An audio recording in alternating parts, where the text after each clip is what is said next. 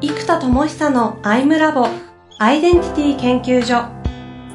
私は何者なのかそれは人類にとっての永遠のテーマ。15年の歳月をかけ開発された統合された究極の私と出会える技術アイミング。不確実性の時代を生きる次世代リーダーのためにアイデンティティの本質について語り尽くします。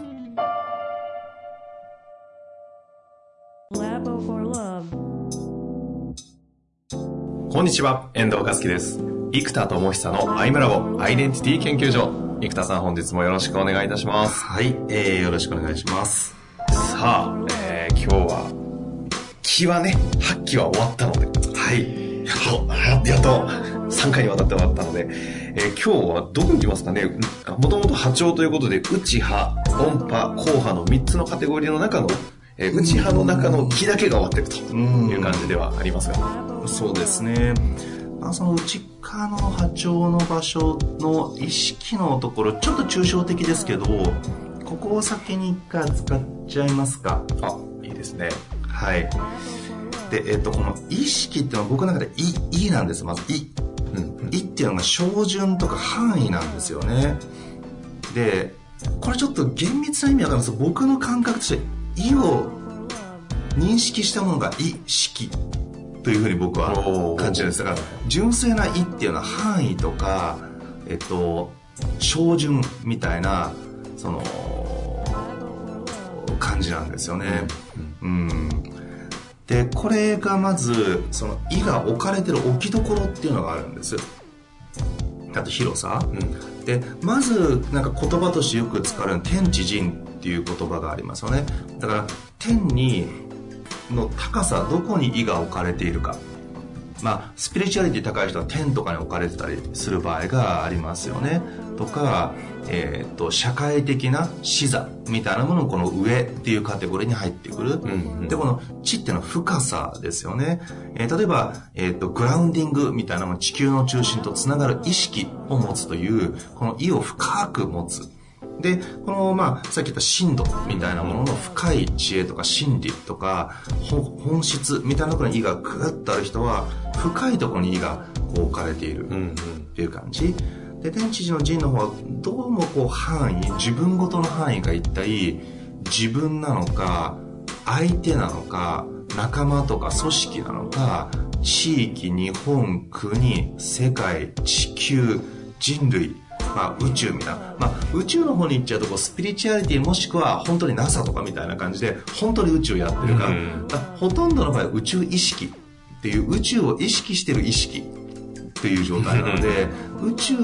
を意識したことによって生まれる自分の意の感意識感覚や感情や気の違いやアイデンティティシフトが起きるのでその宇宙を意識することによって発生する内なる、まあ、アイデンティティシフトが大きいんですけどやっぱそれが影響すると、うん、そもそも意をどの範囲に置いているか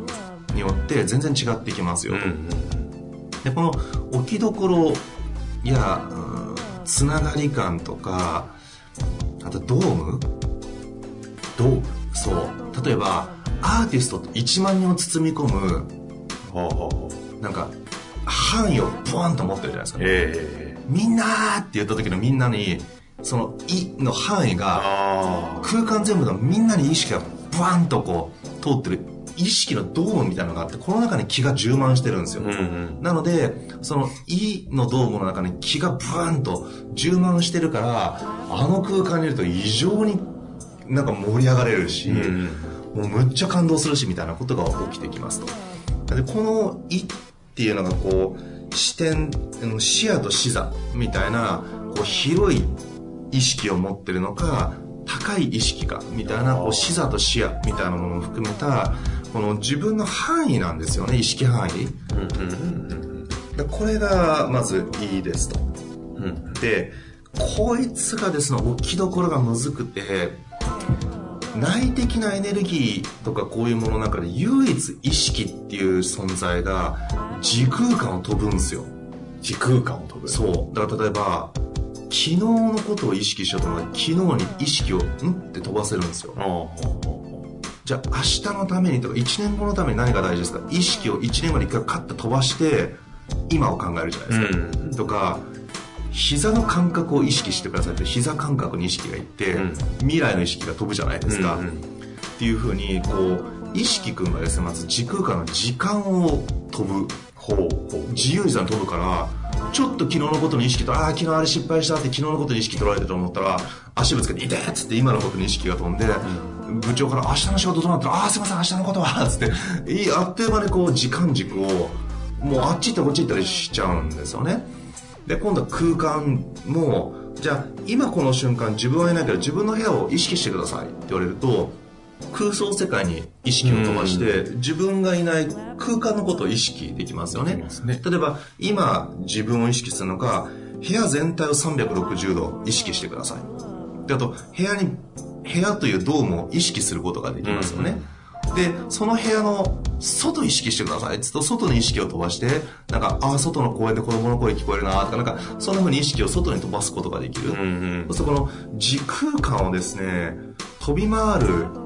ことができるのでその意識が大事とか意識の問題って言われるのはそれだけ自由自在すぎる意識というものをちゃんと置きどころとか自分が意識自体をちゃんとマネージメントする力がなければもう気が散っちゃう意識があっちこっち行くのでその「い」に気が飛ぶから「い」に気が飛んだ結果気が散るんですよ、うんうん。だから意識が散っちゃってるんですよ。だから照準を一個に「い」をキュッと絞ってブーンとあの虫眼鏡の焦点をずっと一箇所に当てればあーそれ面白いな。一箇所に置き続けるこう焦点が「い」で、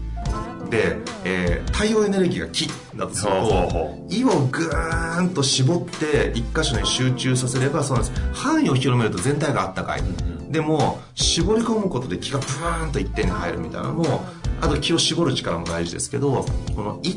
ていうものが、えー、と焦点が尖っていて集中点なのか広く大きく取ってるかドームのように取るかうん地球全体を意識してるのか宇宙全体の歴史とか流れから見た時に人類なんてたかだかね非常に短い時間に生きているってこういう時間軸に「い」を置いた時にうわ命って一瞬で終わるとかと思うわけですよ。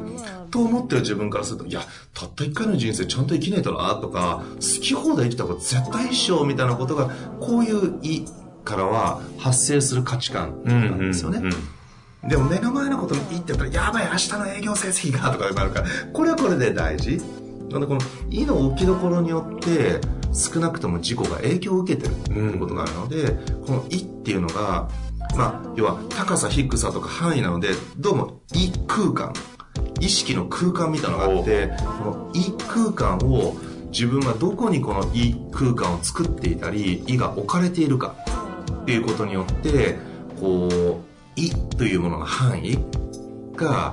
こう変わってくる。んで、このいの状態が点線面球って僕が言ってるような思想形態とも影響してきて、ある一点にいがポンと照準が合ってるのか、線として私とあなたっていうつながりをすごく意識できてるのか、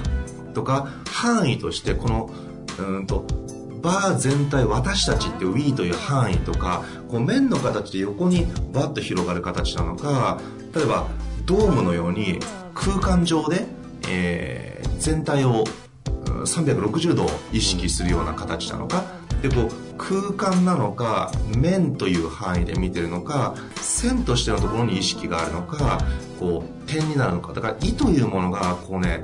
点線面球に形がね変わっちゃうんですよ、だからこの「い」がどういう今形態にあるのかもそうだしその形態でどの範囲なのかどの点に置かれてるのかっていうものがこの「い」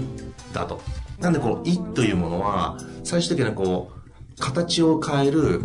まあ、空間意識空間みたいなものでなんでまあ今これも「い」空間と呼ぶしかなくてななんて呼ぼうかなと思ってるんだけど、うんこうそう「い」はね範囲が広かったり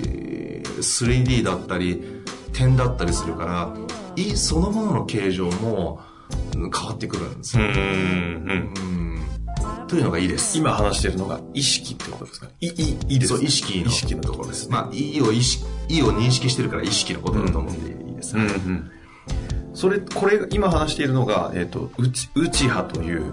話の中のそう。意識。意識の波長なんですよ。前回までずっとやってきた、こう、気があって、内波と呼んでるってことですそうね。そうそうそう。なんで意と気なんですね。その時空間というか、こう、異空間に対して気というこうエネルギーがこう、いそうそうそうろんな形で発見そう、8個の気で入っていくみたいな。ドームだったら木が中に充満するし、えっ、と、点だったらそこに向かって木がピューンと飛んでいくし線だったらその中を木が行き来したり繋がったりするパイプの役割になってくるし、面だった場合はそこの面全体の場ですよね、フィールドがそういう場になるみたいな感じなんですよね。うん。そう。だからそこに気が充満したり広がったりするから、この「い」という範囲に気というものが飛んだり充満したりする。からこの「い」というものがどこに置かれているのか。だから、これがだから波長って言ってる部分の視座として、日本のために今何が大事かっていう視座で、意識をずっと持ってる波長で生きてる人と、目の前の収入が目的という人の意思が置かれてる目標とか幅のところが全然違うので、そうするとやっぱりセッションやっても、その本当に大きな視点を持ってとか、うん世界とかっていうことを本当に扱ってる人たちが言う世界の感じと、世界への影響力とか、そこにこう、なんていうのか、実力が伴わない状態で空想世界で世界を扱う場合との違いがだいぶあって、そうするとこう、意がね、なんかね、ちゃんとね、繋がってない感じがしちゃうんですよね。えっ、と、逆だ。意はあるけど気が入ってないって感じですね。